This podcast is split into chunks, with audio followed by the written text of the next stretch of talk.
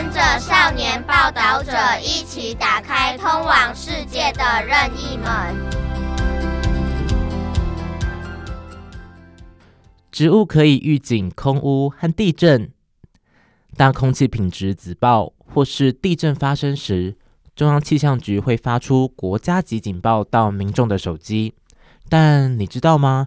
植物也有类似的预警功效。可以侦测空污，甚至发挥空气净化器的效果，能快速反应污染的预警植物。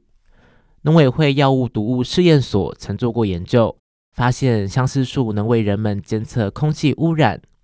相思树原产于恒春半岛，后来成为台湾低海拔常见的树种。一九七零到一九八零年代，台湾的砖窑厂、陶瓷厂相当兴盛。试验所发现，当砖窑厂燃烧时，会排放出氟污染物，附近的相思树叶间因此出现枯死症状、不规则剥落。实际检测叶间发现氟含量确实偏高，月桃叶也发生过类似的现象。这是因为植物的叶子有气孔，进行光合作用和蒸散作用时，会和外界交换气体与水。然而，氟离子与钙或细酸结合后难以溶解，被植物吸收后便堆积在叶子尖端，造成枯死。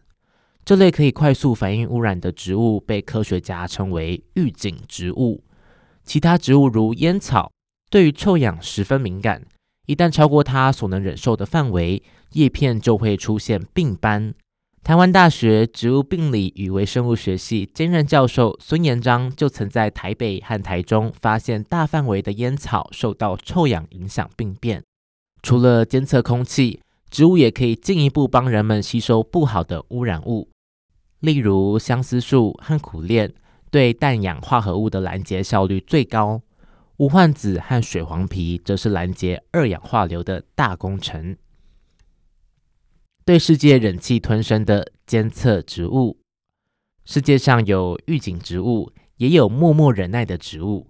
例如，台湾分布广阔的外来种大花咸丰草，对于氟污染物的忍受性很高。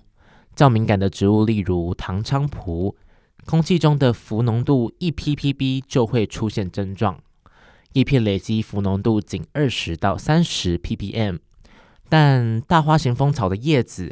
即便累积氟浓度到一千 ppm，外表也不会有任何改变。像大花咸丰草这类对氟污染物忍气吞声的植物，还有菠菜、茶树、柑橘等等，它们被称监测植物。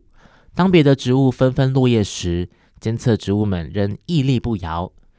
定期分析它们叶片的氟浓度，就可以知道污染物存在多久，分布的空间有没有扩散趋势。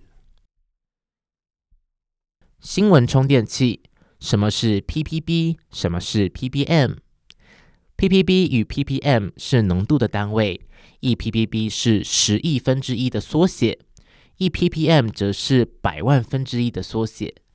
不止在描述空气品质时会看见这两个单位，食品内若存有重金属、农药、动物用药等，大多是微量物质。这时也会用到 ppb 与 ppm 来作为计量单位。相思树竟然可以预警地震！除了监测空气中的污染物，相思树还有预警地震效果。早期科技还没那么先进时，相思树是矿坑工人遭遇地震坍方时重要的逃生警报器。相思树的质地细致，非常坚硬。早期台湾挖矿时，最怕遇到坑道落盘，也就是岩层崩落坍方，随处可得的相思树就成了支撑坑道最好的材料。由于相思树非常坚硬，发生落盘时还能支撑一点点时间，且因被挤压发出吱吱声响，像是在提醒工人赶快逃命。所以矿场工人流传着一句俚语：“哪听到熊西亚的好。”爱命就爱紧行。